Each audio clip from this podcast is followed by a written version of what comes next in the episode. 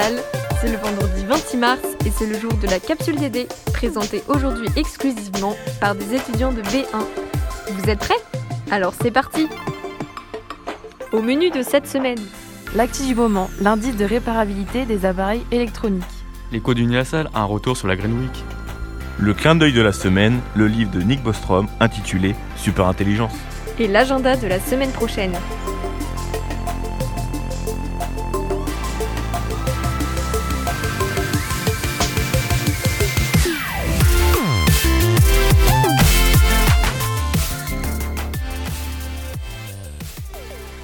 En 2020, en France, seulement 40% des appareils électriques et électroniques en panne sont réparés.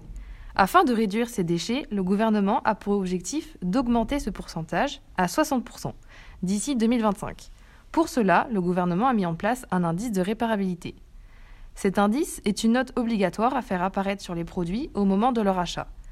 Depuis le 1er janvier 2021, l'indice de réparabilité a été déployé sur cinq catégories de produits électroménagers et électriques. Quel est l'objectif? L'objectif est d'informer et sensibiliser les consommateurs sur le caractère plus ou moins réparable des produits concernés. Cet outil contribue aussi à la lutte contre l'obsolescence programmée ou non. Et dans le temps?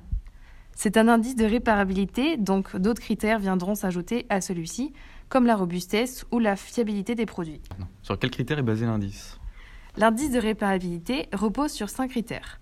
La documentation, ce score est déterminé par l'engagement du producteur à rendre disponible gratuitement en nombre d'années des documents techniques auprès des réparateurs et des consommateurs.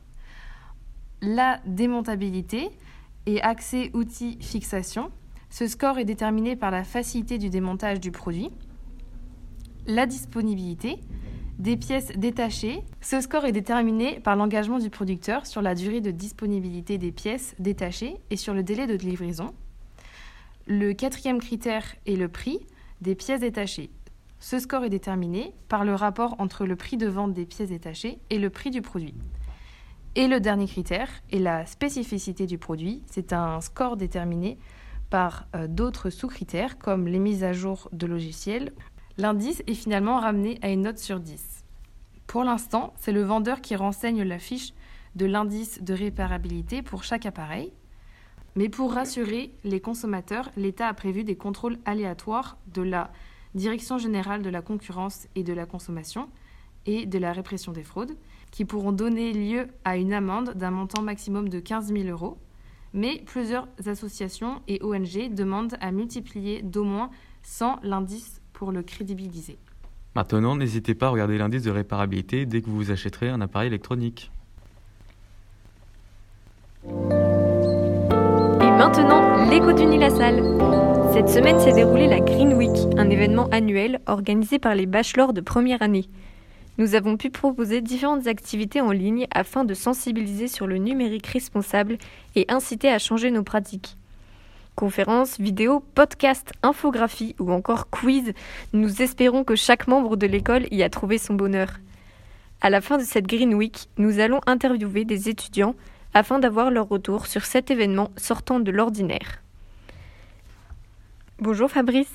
Bonjour Tu as participé à la Green Week comme tous les étudiants d'Uni La Salle Rennes. Peux-tu nous expliquer les principales activités qu'il y a eu Oui, bien sûr. Chaque jour de la semaine portait sur une thématique différente.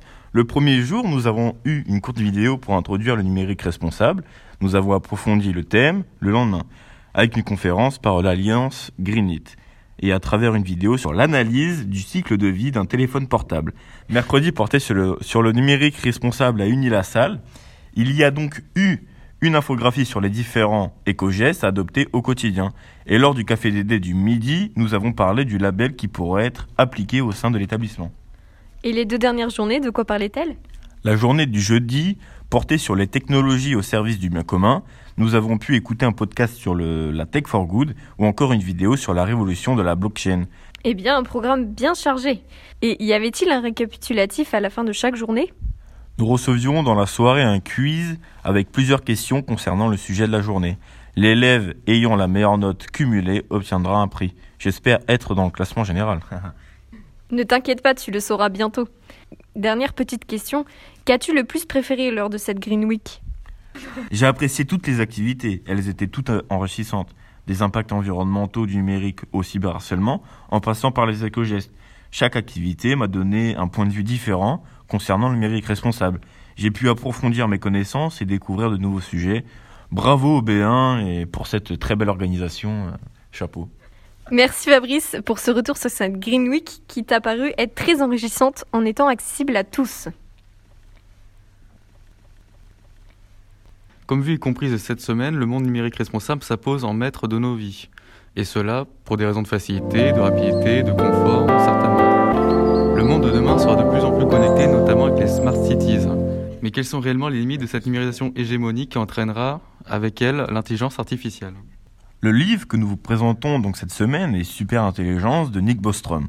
Donc c'est un professeur de philosophie à l'université d'Oxford, ayant étudié pendant plus de 20 ans différentes technologies comme la nanotechnologie, la physique ou encore l'intelligence artificielle. Le livre pose le constat que si une super intelligence venait à être créée et qu'elle surpasserait l'intelligence générale humaine, alors elle, poserait, elle pourrait remplacer et dominer les humains.